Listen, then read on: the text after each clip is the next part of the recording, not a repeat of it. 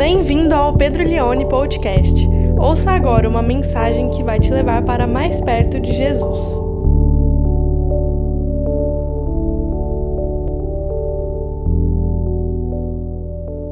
Apocalipse capítulo 12 diz assim a palavra de Deus: Viu-se grande sinal no céu, uma mulher vestida do sol, com a lua debaixo dos pés e uma coroa de doze estrelas na cabeça. A mulher estava grávida e gritava com dores de parto, sofrendo tormentos para dar à luz.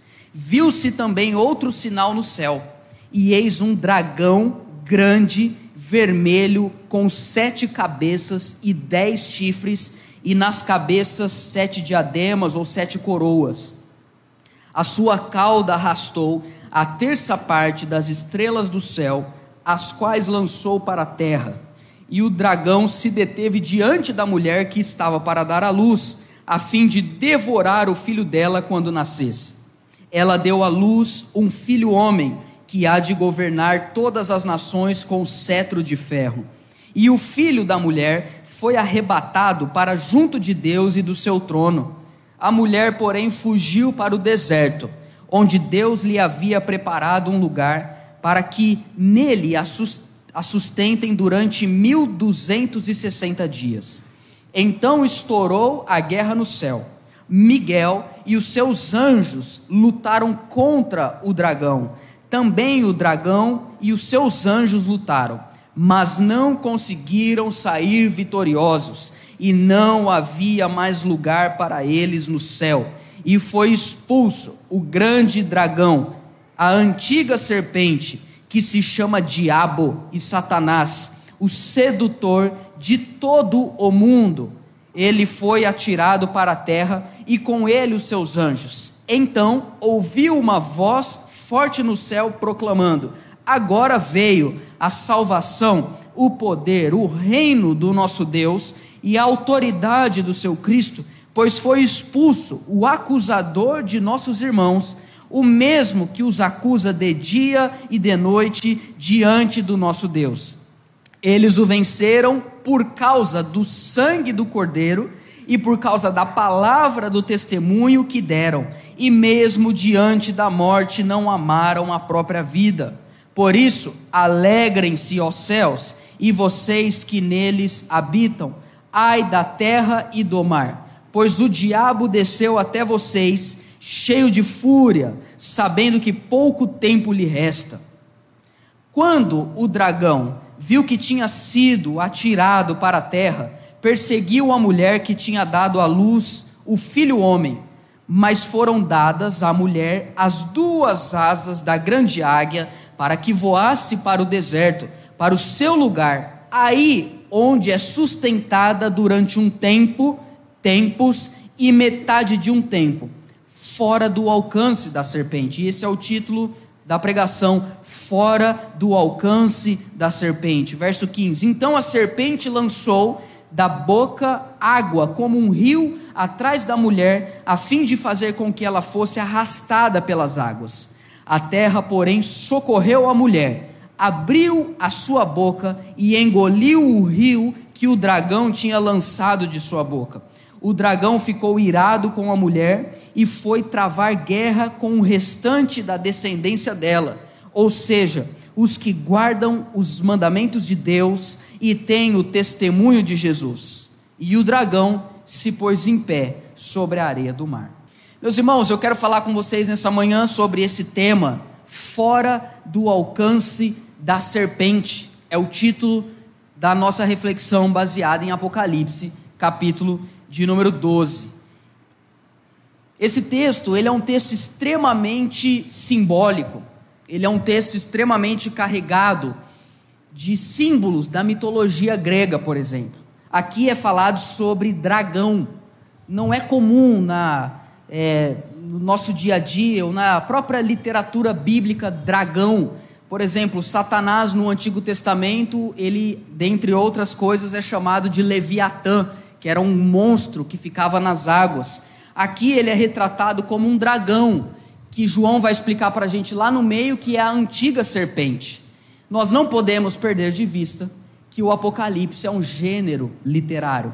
E João está falando sobre verdades eternas por meio de uma característica literária. E hoje o assunto nosso aqui é o diabo. Nós vamos falar sobre a serpente, nós vamos falar sobre Satanás. E é de uma um grande desafio para nós falarmos do diabo, porque nós, principalmente que já estamos na igreja há algum tempo, sobretudo os sobreviventes dos anos 2000 na igreja evangélica, que precisam ser muito honrados por permanecerem na fé depois dos anos 2000, a gente teve uma relação muito, é, muito profunda com o diabo, por assim dizer. Porque tudo era o diabo nos anos 2000. A gente fazia exorcismo nas pessoas, a gente fazia exorcismo na bateria, na iluminação, no carro, na casa. Eu lembro uma vez que a gente foi comer na minha avó, e aí a gente sempre tem o costume de orar, e um dos netos foi orar, e aí, fulano, você pode orar? Posso, tal, né? Aí foi orar, Deus, obrigado por essa comida, tira toda a maldição dessa comida. Eu falei, não, foi a avó que fez, não tem maldição na comida. Então a gente via maldição em tudo, via diabo no arroz, no feijão, via o diabo em todos os lugares. Penso eu que essa fase passou. Nós, ela permanece, que ela é vive em alguns outros ambientes. Mas eu acho que a maior parte da igreja evangélica não se encontra mais nessa atmosfera satânica, onde era muito forte o tema diabo, serpente, Satanás. Eu vejo que naturalmente, como o ser humano costuma errar, nós caminhamos hoje para um outro extremo. Hoje não se fala mais de diabo nas igrejas. Hoje não se fala mais de Satanás ele deixou até de ser o adversário da nossa alma, como a Bíblia diz. O diabo é o grande adversário da igreja. Mas como a gente hoje ignora completamente a existência dele, nós estamos transformando outras coisas nos nossos diabos, outras coisas nos nossos adversários. Então, o maior adversário da nossa vida hoje já não é mais o diabo, Pode ser a ideologia A ou pode ser a ideologia B. É o maior inimigo da igreja, essa ideologia. Não é nem o diabo. O diabo, nem, nem ele vai nessa ideologia. Ou a gente vai transformar como o inimigo da igreja pessoas tóxicas, porque tudo hoje é pessoas tóxicas. Então, o maior inimigo da minha vida é uma pessoa tóxica no meu trabalho. Se essa pessoa tóxica do meu trabalho fosse fulminada, o mundo ia ser um lugar melhor, porque o diabo não, o diabo ele nem, que, que é o diabo? Eu nem sei. O diabo é uma coisa, é, parece assim uma coisa meio medieval, uma coisa meio da idade média, assim, sabe? Que não tem muito, o diabo não tem espaço nas nossas conversas. Malemar a gente fala de Deus nas nossas conversas. A gente fala de Deus, mas o evitando um pouco no dia a dia, no cotidiano. De repente até a gente tem coragem de falar de Deus para alguém. Mas do diabo a gente não fala, porque o diabo é, é, uma, é uma coisa muito. Parece coisa de gente fanática falar do diabo. O diabo é alguém que. É, alguém que quem que pensa e fala do diabo é, é gente fanática que quer pôr a culpa nele no seu fracasso ou porque acha que ah, ele é, é a causa de tudo de ruim que acontece. Então, deixa o diabo para os fanáticos. Nós estamos no Apocalipse. Queira você sim ou não, nós estamos no Apocalipse desde janeiro e hoje nós chegamos talvez na metade do livro. O Apocalipse, ele é a revelação de Deus para a igreja de como o mundo vai chegar no seu clímax com a participação da igreja. O grande objetivo do Apocalipse é dar esperança para nós, por incrível que pareça. O grande objetivo do Apocalipse é nos convidar para uma caminhada de participação junto com Deus para o clímax final da história. Na maior parte das vezes a gente achava que o Apocalipse era só para Deus revelar para nós como o mundo ia acabar e a gente ficar sentado esperando o mundo acabar. Não, a revelação do Apocalipse é mostrar como as coisas vão se desencadeando na história e como a igreja vai fazendo parte do que Deus está fazendo. Não somos espectadores no Apocalipse, pelo contrário, somos participantes ativos, indispensáveis naquilo que Deus está fazendo para restaurar todas as coisas da devastação do pecado. Nós estamos dentro agora de uma sessão do Apocalipse que é um grande interlúdio, E o interlúdio é quando a câmera ela sai da terra e se volta para a igreja. Como que a igreja está participando disso que Deus está fazendo? Nós já vimos em Apocalipse, capítulo 10, que João ele come o livro para se tornar um só com a palavra. Vimos semana passada as duas testemunhas que pregam o evangelho com poder e poderão em algum momento serem até mesmo mortas ou assassinadas mas elas vão ressuscitar, porque elas estão participando de uma mensagem eterna.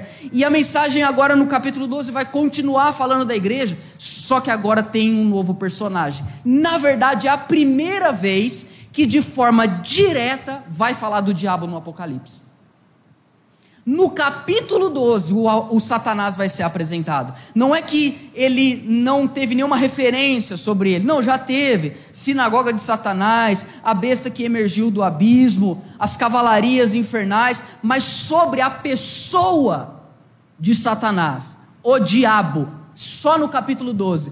É como se João agora descortinasse para nós, dizendo: está vendo tudo o que aconteceu por trás dos sete selos das sete trombetas, essas desgraças que vocês estão vendo, eu vou mostrar para vocês quem está por trás de tudo isso que está acontecendo. Está aqui, ó.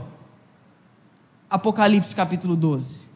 Vai revelar para nós quais são os desígnios, os desejos, as estratégias, os métodos do diabo. E é importante para nós, como igreja, estarmos atentos a esse capítulo, porque nós precisamos compreender que tipo de batalha nós estamos batalhando. Eu nunca fui muito de jogar joguinho de tiro. Sei que tem pessoas aqui que gostam e jogam muito, mas por um tempo eu joguei e sempre tem uma situação quando você está jogando um jogo de tiro, principalmente quando o cenário é escuro, é denso. Às vezes você está escondido atrás de um lugar e você está atirando no seu adversário. E de repente você começa a ser atingido.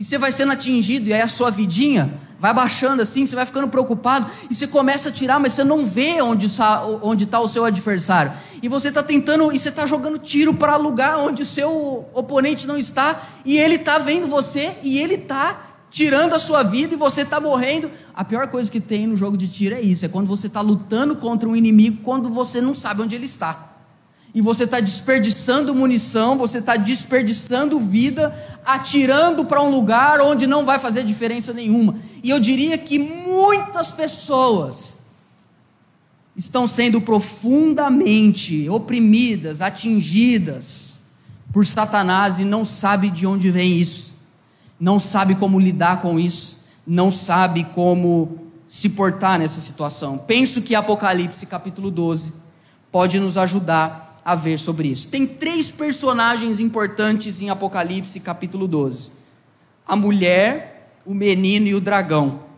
É quase um título de um livro do, da Crônicas de Nárnia. A mulher, o menino e o dragão. São três personagens que a gente poderia olhar para eles e, de repente, erigir, construir a nossa reflexão nessa manhã em cima dessas três partes. Quem é a mulher? No verso 1 é dito: a mulher é retratada como uma pessoa poderosa.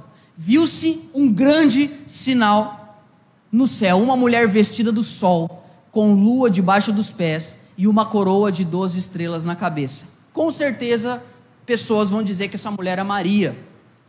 Porque no verso 2 vai dizer que ela está grávida e gritava com dores de parto sofrendo tormentos para dar à luz. Quem é essa mulher? Bom, há consenso entre os comentaristas bíblicos protestantes, reformados, que essa mulher ela significa a igreja, ou talvez sendo um pouco mais específico, ela representa o povo de Deus.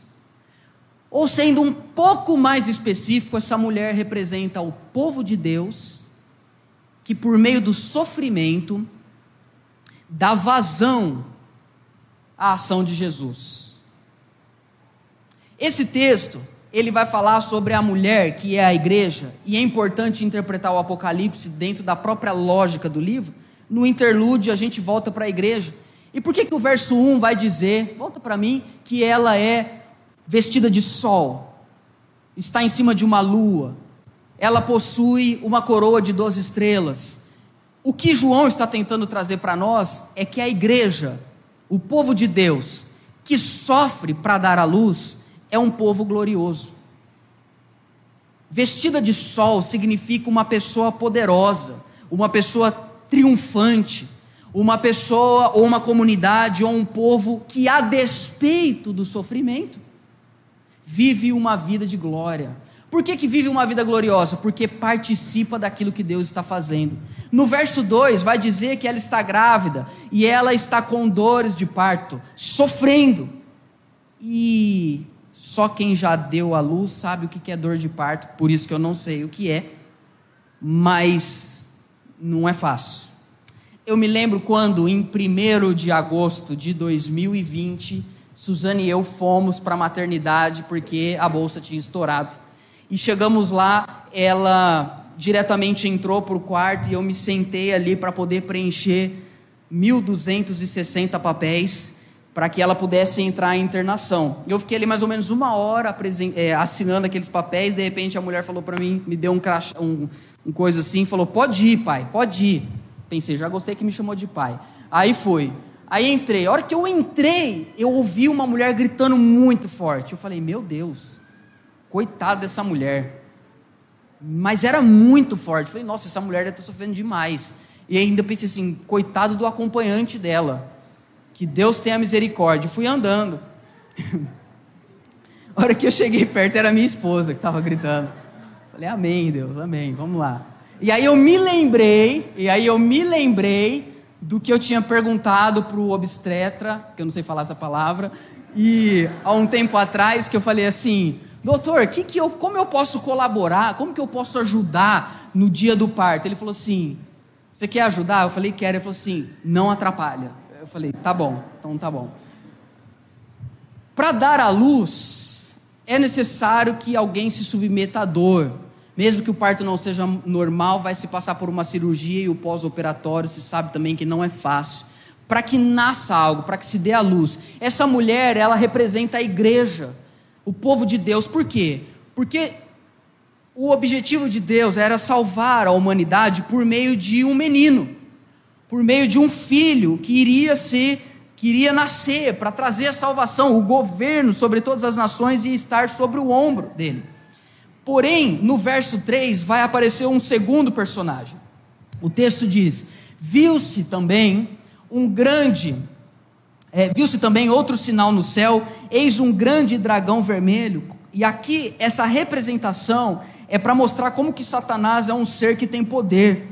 É um dragão grande, com sete cabeças, dez chifres, e nas cabeças sete coroas o verso 4 vai dizer que a sua cauda arrastou a terça parte das estrelas do céu, as quais lançou para a terra, e o dragão se deteve diante da mulher que estava para dar à luz, a fim de devorar o filho dela quando nascesse. Bom, esse texto a gente pode, num primeiro momento, pensar, está falando do que aconteceu antes da criação do mundo quando o diabo foi expulso, ou quando o diabo ele se rebelou, melhor dizendo, contra Deus. Pelo contexto do texto, você vai entender, talvez lá na frente o porquê, ah, pensamos que essa guerra que vai ser retratada aqui de Satanás com Miguel, não é essa guerra que aconteceu no momento em que Satanás se rebelou contra Deus. Você sabe que Satanás era um anjo de luz que Deus criou em perfeição, mas com liberdade, e ele escolheu se rebelar contra Deus. O que nós vamos ver aqui pelo contexto é que aqui talvez seja a narrativa de quando o diabo ele tentou destruir a linhagem de Jesus no Antigo Testamento e também tentou destruir Jesus no Novo Testamento para que ele não chegasse na cruz, morresse e ressuscitasse para perdão dos nossos pecados. É uma guerra que foi travada na morte e na ressurreição. Vou explicar daqui um pouquinho mais sobre isso.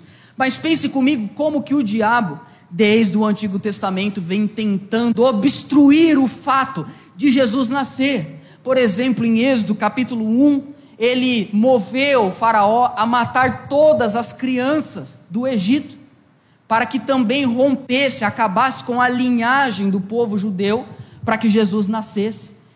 Isso foi acontecer a mesma coisa também nos evangelhos, quando Jesus nasceu e Herodes mandou matar todos os meninos abaixo de dois anos na cidade de Belém. Por trás dessas tentativas de obstruir o nascimento de Cristo, João está mostrando é o diabo. O diabo não queria que esse menino, que o verso de número 5 vai mostrar para nós, recebesse o governo sobre todas as coisas. Ela conseguiu dar luz a esse filho homem, que há de governar todas as nações com o cetro de ferro. E o filho da mulher foi arrebatado para junto de Deus, o seu trono. Nesse verso de número 5, nós podemos perceber que não é narrado o que Jesus fez durante a vida dele. É narrado o nascimento e a sua ascensão.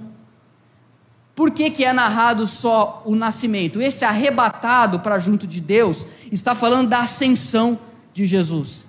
Porque quando Jesus ele morre e ele ressuscita, ele não simplesmente está dando testemunho de que ele venceu a cruz. Mais do que isso o fato de Jesus ter ressuscitado demonstra para o povo de Deus que uma nova realidade espiritual existe agora.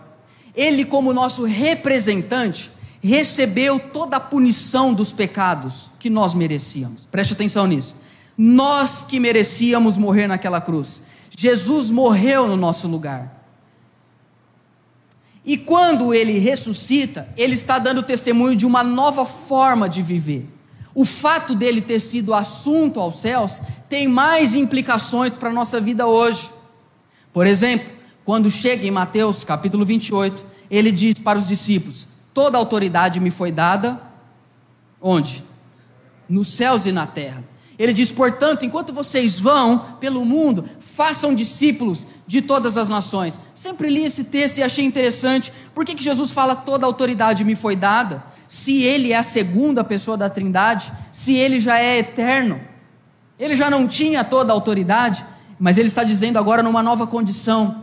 Ele diz o seguinte: como homem e representante de todos os pecadores, eu morri e venci a morte, e eu estou justificando vocês. O diabo não pode mais acusar vocês. Vocês podem agora viver uma nova vida, com autoridade sobre todas as coisas então, toda autoridade nessa nova condição me foi dada. Portanto, meus queridos, vocês podem viver, pregar o Evangelho e fazer discípulos, porque agora não há mais acusador, ninguém pode intentar acusação contra os eleitos de Deus, porque é Deus quem os justifica.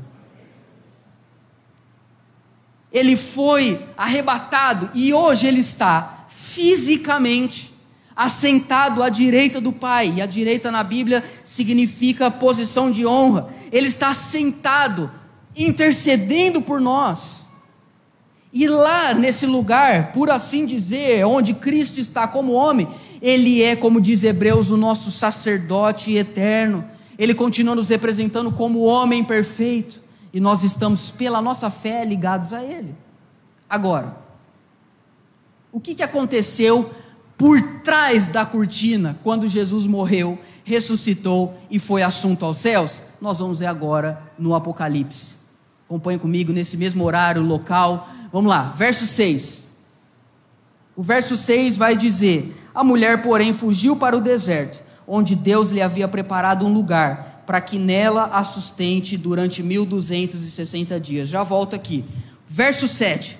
Repare a palavra que começa é uma palavra que dá ação. Então estourou a guerra no céu. Essa guerra está diretamente ligada com a morte e com a ressurreição de Jesus. O que, que aconteceu nos céus quando Cristo rasgou, rompeu os grilhões da morte? Olha só, vai ser narrado o texto.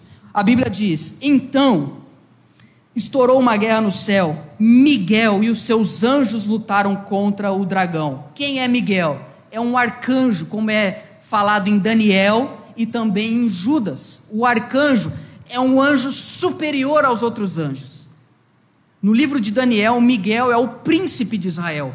Miguel ele é o representante, ouça isso. Miguel é o anjo ou o arcanjo responsável por cuidar não apenas do povo de Israel étnico, mas Miguel é o arcanjo responsável diretamente por ministrar, como diz ao Hebreus, por servir, por cuidar, por zelar de todo o povo de Deus. É o representante, o arcanjo representante do povo de Deus. Miguel, ele luta contra o dragão. Também o dragão e os seus anjos lutaram. Agora a gente pensa, é uma guerra poderosa. Nossa, muita coisa vai acontecer. Verso 8, mas não conseguiram sair vitoriosos. É o Apocalipse desanima, assim, às vezes. Que a gente transforma o Apocalipse e chegou Miguel, e chegou o diabo, o, o dragão, e veio com, com todos os. O, a liga da injustiça, e aí veio toda a liga da justiça, e aí Miguel chegou, e aí o diabo chegou, igual o filme da Marvel, demora 42 filmes, né, Mateus, para chegar numa resolução de alguma coisa que não chega. E a gente pensa que o Apocalipse é isso. Aí, verso 5, é, desculpa, verso, verso 7, né? Eles lutaram, estourou uma guerra, verso 8. Não conseguiram sair vitoriosos, acabou. Por quê, irmãos?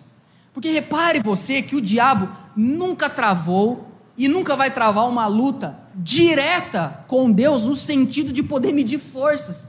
O diabo não venceu nem o anjo de Deus, que dirá Deus. Então o texto vai dizer que eles não conseguiram sair vitoriosos e não havia mais lugar para eles no céu. O que significa isso? Lugar, Pedro, dentro da perspectiva da morte, da ressurreição. Eu amei que esse texto caiu no dia da ceia. O que, que simboliza isso? Vamos continuar. O texto diz no verso 9: E foi expulso o grande dragão, a antiga serpente. Aí agora João leva a gente de volta lá para o Éden. É a mesma serpente que se chama diabo e Satanás, o sedutor de todo o mundo de todo o mundo. Ele foi atirado para a terra e com ele os seus anjos. Antes de eu explicar mais no meio do texto o que significa na prática essa expulsão do diabo, eu quero gastar um, uns minutinhos aqui nesse verso de número 9, que vai dizer que o diabo, Satanás, ele é o sedutor de todo mundo. Aqui nós podemos começar a aprender algumas das das questões de como o diabo usa para trabalhar, atentar contra a vida das pessoas. Essa palavra sedutor no grego, ela significa fazer algo ou alguém se desviar, se desviar do caminho reto. Mas ela significa mais coisa. Significa sedutor também perder-se, perambular, vagar, desencaminhar, conduzir ao erro, enganar. O diabo é o pai da mentira.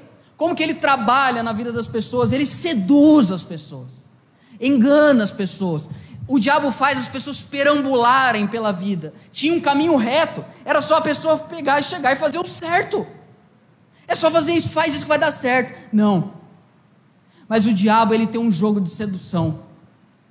E a forma com que ele trabalha na vida das pessoas é trazer atraso, é deixar as pessoas perdidas, perambulando. Por que perambulando? Porque é isso que ele faz. Quando ele se apresenta, por exemplo, no livro de Jó, no capítulo 1, Deus pergunta para ele: Por onde você andou? Ele fala: Perambulando sobre a terra, caminhando, perambulando. Eu sou um errante, eu não sei para onde eu estou indo. Você conhece pessoas que não sabem para onde estão indo? Pessoas que perderam o norte da vida, pessoas que se deixaram seduzir. Não, se eu entrar nesse negócio, a minha vida vai mudar. Não, meu amigo, se você trabalhar certo, se você for honesto, a sua vida vai mudar. Não acredite nessas promessas.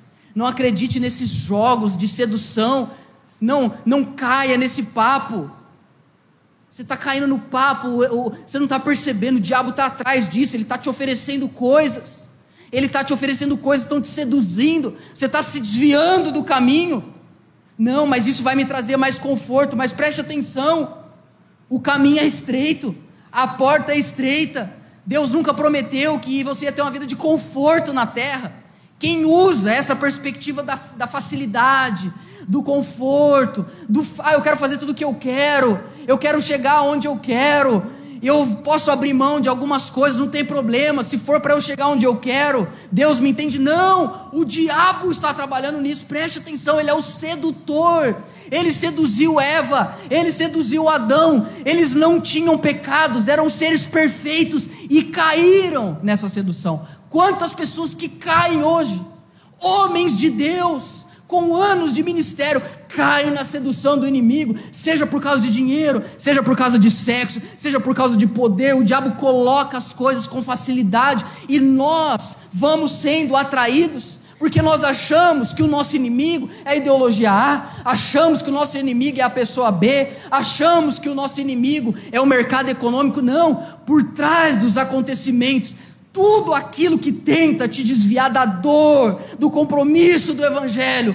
do negar a si mesmo, do tomar a sua cruz, tudo isso que tenta te tirar desse lugar de tensão, de querer obedecer a Deus e abnegar a si mesmo e abrir mão, tudo que facilita você a conviver com as coisas de Deus, é sedução. Pessoas caem E por caírem no erro, elas começam a perambular sobre a terra.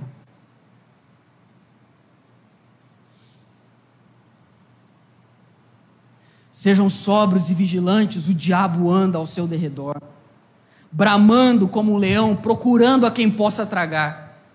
João 10,10 10 diz que o ladrão veio para roubar, matar e para destruir. O apóstolo Paulo, escrevendo aos Coríntios, ele diz: Eu não menosprezo as artimanhas do diabo. O apóstolo Paulo, escrevendo aos Efésios, ele diz: Vistam a armadura de Deus e orem em todo o tempo, para que possais resistir às setas inflamadas do maligno. Queridos, nós precisamos acordar na nossa vida espiritual. Se você não leva o diabo a sério, saiba que ele leva você a sério. Até hoje nós estamos pagando um erro de pessoas, os nossos pais, naquele jardim, que se deixaram levar pela grande sedução, e a Bíblia diz que ele é o sedutor de todo mundo, de todos os lugares. O diabo não é, não tem nenhuma nacionalidade, o diabo ele age em todos os lugares da terra, e nós precisamos acordar, queridos. Não adianta a gente tentar materializar o nosso inimigo no apóstolo A, na igreja B, na religião C, na economia, no candidato D. Não adianta. A nossa guerra não é contra carne nem sangue, mas contra principados e potestades, contra as forças é, dominadoras desse mundo tenebroso. Nós precisamos compreender com quem nós estamos lidando.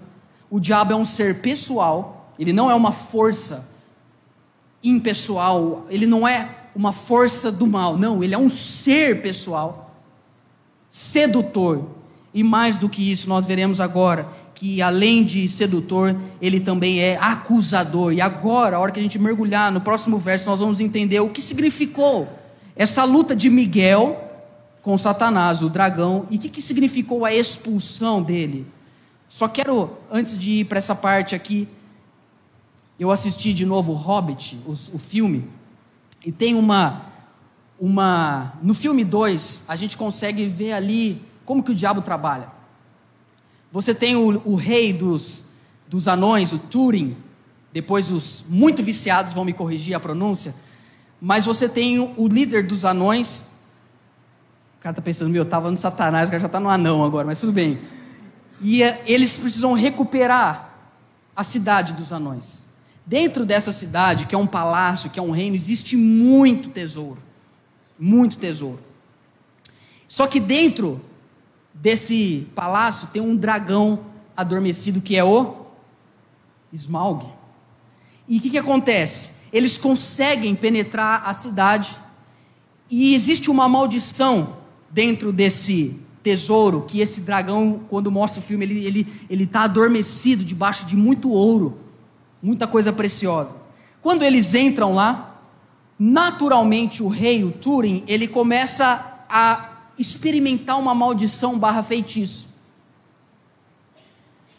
Eles estavam peregrinando até então. Se eu não me engano, era uma companhia de oito ou dez anões, passando por muitas dificuldades, eles estavam unidos. Quando eles entram no palácio, essa, esse feitiço vai tomando posse do Turing, e ele vai se enfeitiçando, e ele vai ficando totalmente deslumbrado com o ouro. E o fato dele se apegar naquela riqueza que nem dez gerações conseguiriam gastar aquele dinheiro, ele vai se afastando das pessoas, a ponto dele não confiar mais em ninguém. De alguém que trabalhava em conjunto, ele se torna alguém que é o adorador daquele ouro, é o adorador de toda aquela riqueza. No terceiro e último filme, A Batalha dos Cinco Exércitos, uma, um dos exércitos é o exército do primo do Turing, que também lidera um exército de anões. E ele está dentro da cidade e ele vê os seus irmãos, os seus parentes morrendo debaixo dos orcs. Olha a pregação hoje, como é que tá? Morrendo debaixo do exército de orcs e ele vê ali, mas ele está tão enfeitiçado com a riqueza. Ele está tão enfeitiçado com o ouro que ele não é capaz nem de sair do seu lugar de conforto para batalhar junto com os seus. O Tolkien foi um cristão e eu entendo que existe ali uma perspectiva, um fundo cristão. Muitas vezes o que o diabo vai fazer, meus irmãos, é dar tudo que a gente quer. Porque ele sabe que muitas vezes, quando a gente tiver tudo que a gente quer, a gente não vai querer mais ajudar ninguém. A gente não vai querer mais depender de Deus. A gente não vai mais, se talvez, se talvez, não necessariamente, hoje, aqui, ao me ouvir, você pensar, se eu tenho absolutamente tudo o que eu quero, eu faço tudo o que eu desejo, talvez nem no culto você estaria hoje. Vamos ver o que, que significou essa batalha a partir agora do verso de número 10. O diabo foi expulso do céu e veio uma voz de lá clamando e dizendo: Agora veio a salvação.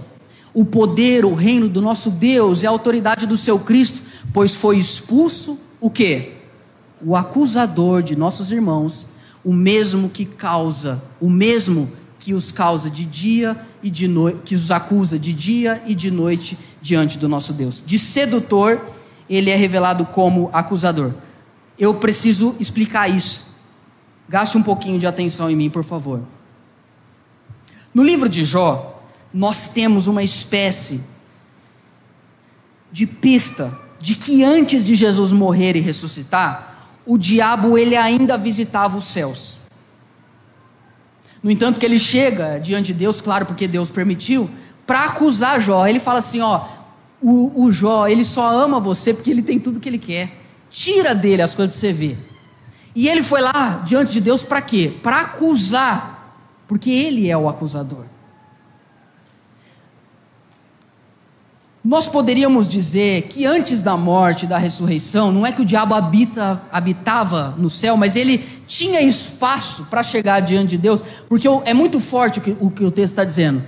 O texto está dizendo que foi expulso o acusador dos nossos irmãos, o mesmo que os acusa de dia e de noite, diante de quem? Diante de Deus. É forte o que o texto está dizendo. Que o diabo, diante de Deus, acusava o povo dele, o povo de Deus. Então é como se Satanás chegasse diante de Deus e falasse assim: olha lá, ó, olha lá o seu, o seu crentinho. Tá vendo? Ele não foi na igreja hoje. Você fica aí todo todo se orgulhando que ele é um filho que te ama e ele está trocando ir para a igreja para ficar descansando e fazendo churrasco. Isso aqui é só uma ilustração, tá? Aí o diabo chegava diante de Deus e falava assim: Olha lá, ó, olha lá o seu, olha o seu filho ali, ó. Tá vendo pornografia? Não é ele que você fala e ama traindo a esposa ali, ó. Olha lá aquela mensagem que ele está trocando com aquela pessoa. Aí um dia você chega em casa cansado, teve um dia muito difícil no trabalho, sabe que você está vazio de Deus. Que se você chegasse em casa e buscasse a Deus, Deus ia falar com você. Você está perambulando pela terra.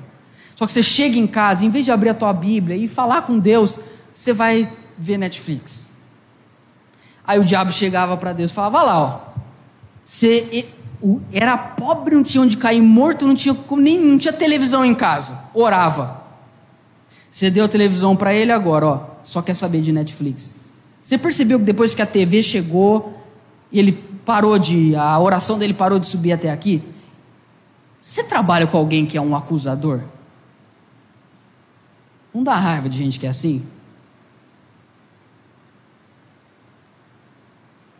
Era isso que Deus aguentava antes da morte e ressurreição de Cristo.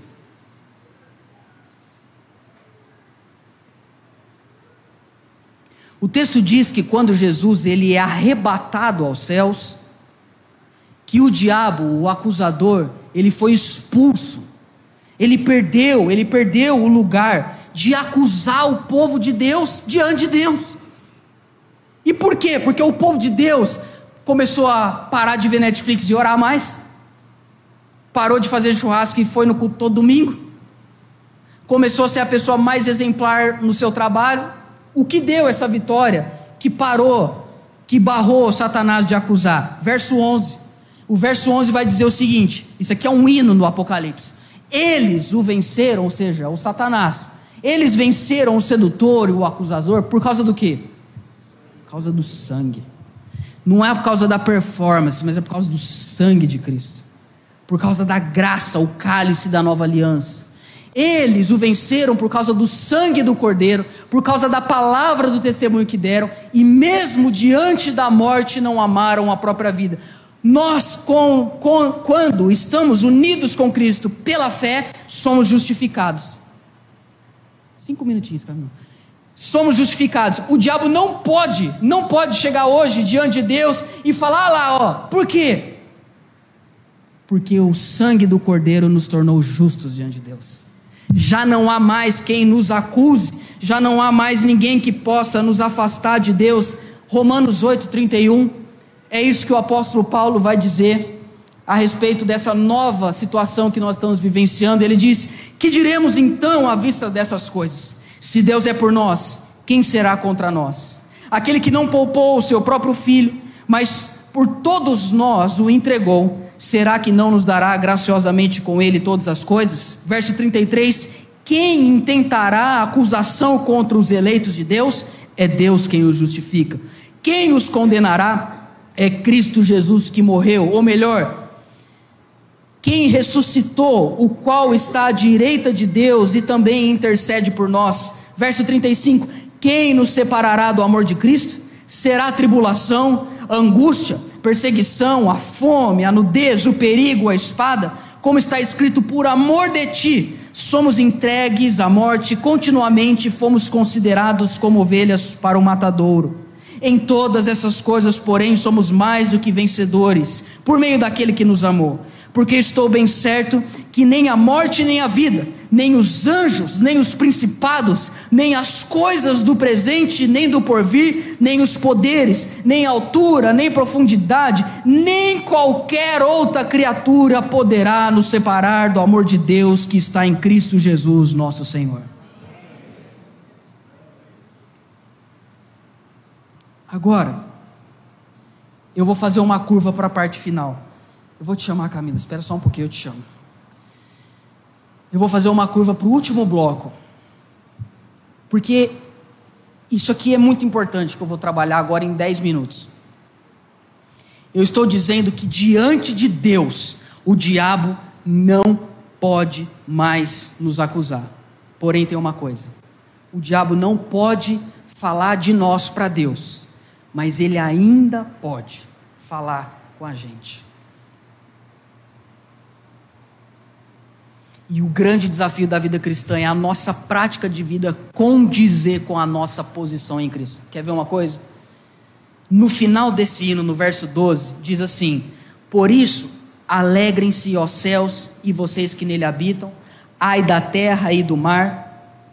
Ele diz assim: ó, céus, se alegrem, o diabo não pode mais acusar vocês aí, mas ai da terra e do mar. Olha o que o texto diz: O diabo desceu até vocês, cheio de fúria, sabendo que pouco tempo lhe resta.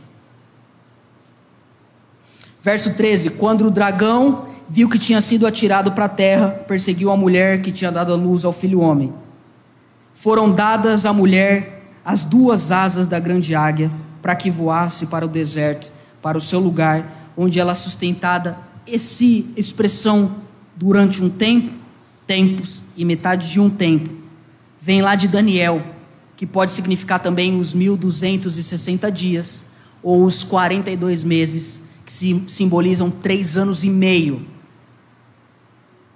Para alguns intérpretes, do qual eu me aproximo, isso aqui é um período de tempo simbólico e não literal, que significa que a igreja vai ser perseguida por um tempo que tem começo, meio e fim. Agora, essa mulher, no verso 15, no verso 14, ela é levada para onde? Para o deserto. A serpente lançou da boca água como um rio atrás da mulher, a fim de arrastar ela. A terra, porém, socorreu a mulher, abriu a boca e engoliu o rio. E eu vou explicar isso aqui para a parte final. O que, que o texto está dizendo para nós? o diabo, ele ainda quer seduzir o povo de Deus. Só que o texto diz que duas asas de águia, e isso tem a ver com todo um pano de fundo do Antigo Testamento, pegaram a mulher, ou o povo de Deus, e a levou para o deserto. E lá no deserto, onde essa igreja, ou essa mulher, ou esse povo de Deus está, o texto vai dizer que ali ela vai ficar longe do alcance da serpente. Verso 14, parte final. Sobe para mim, Camila. Verso 14. O texto vai dizer que ela vai ficar fora do alcance da serpente. Preste atenção. Pedro, como hoje a gente consegue vencer a sedução de Satanás? O texto está dizendo que Deus pegou a igreja e levou ela para o deserto o que significa o deserto. O deserto é o único lugar onde o povo de Deus vai ficar fora do alcance da serpente. Sabe o que é o deserto? É o lugar onde nós aprendemos que só Deus é o que a gente precisa. É onde a gente não é seduzido. O texto diz em Mateus capítulo 4 que o Espírito Santo levou Jesus ao deserto para ser tentado. O deserto, meus irmãos, é um lugar de privação. E aqui nós temos talvez a maior a maior ambiguidade da nossa relação com, com o inimigo. Quando nós estamos passando por privação, nós nos tornamos presas difíceis para o diabo. Quando nós estamos passando por um problema muito grande, quando nós estamos tendo que viver um dia de cada vez, basta cada dia o seu próprio mal. Quando na, na espiritualidade cristã, deserto é um lugar difícil, é um lugar árido, é uma luta, é um tempo de privação, é um tempo de é um tempo de dependência. Eu não sei se você já viveu um momento da tua vida onde ou é Deus ou é Deus. Ou é Deus ou é Deus, não tem plano B. Pois bem, esse é o único lugar onde a gente fica longe do alcance da serpente. Aí tem duas coisas que eu quero te explicar. A primeira é que o deserto pode ser uma condição material temporal. Você foi colocado no deserto. A vida te levou para lá. Aí você busca Deus. Só que o que eu vejo aqui no texto é que o deserto ele pode até deixar de ser uma condição temporal e material. Posso ter tudo que eu preciso, tudo que eu quero, mas por dentro eu ainda preciso viver no deserto. Em outras palavras, por dentro eu ainda tenho que ver que a única coisa que eu realmente possuo é a presença de Deus as minhas posses, o meu conhecimento, os meus diplomas, a, a, minha profissão, a minha posição no trabalho, a minha conta bancária, a minha empresa que está crescendo, tudo isso não me torna presa fácil do diabo. Por quê? Porque eu posso ter uma mesa farta, filhos saudáveis, dinheiro no banco, e queira Deus que essa seja a sua realidade, mas por dentro você está peregrinando no deserto por dentro você tá igual Jesus.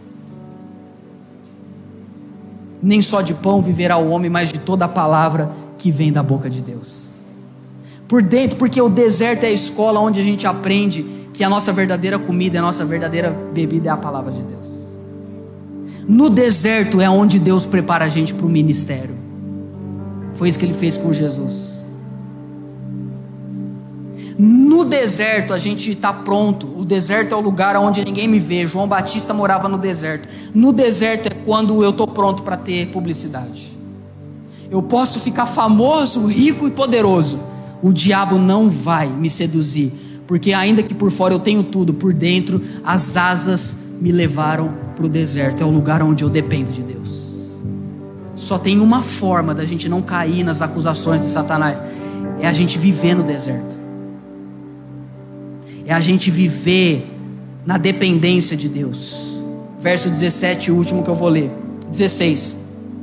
A terra, porém, socorreu a mulher. O diabo lançou contra ela um rio que saía da boca dele, um rio de mentiras. O texto diz que a terra se abriu e engoliu o rio. E o verso 17: o dragão ficou irado com a mulher e foi travar guerra com o restante da descendência dela, ou seja, os que guardam os mandamentos de Deus e têm o testemunho de Jesus. Você quer guardar algo na tua vida? Você quer proteger algo na tua, na tua vida? Você quer ficar longe de perambular pela terra? De ser seduzido por dinheiro, sexo, poder, visibilidade? Luxo, conforto. Viva no deserto. O que, que é? É nega-se a si mesmo. Tome a sua cruz. Siga Jesus, anda com Ele. Porque no deserto, Jesus venceu Satanás. E quando nós vivemos nessa condição de vida, a gente vai poder dizer, como o apóstolo Paulo: nada poderá nos separar do amor de Deus em Cristo Jesus. Deus guarde a sua vida, meu irmão. Que Deus guarde a sua vida, minha irmã. E que você nunca se esqueça que essa mesa é a principal refeição que a gente faz na nossa vida. Que essa participação aqui do corpo, do sangue de Cristo, essa é a nossa realidade. Essa ceia é o que define a nossa vida o diabo não vai conseguir enganar a nossa vida com as suas seduções.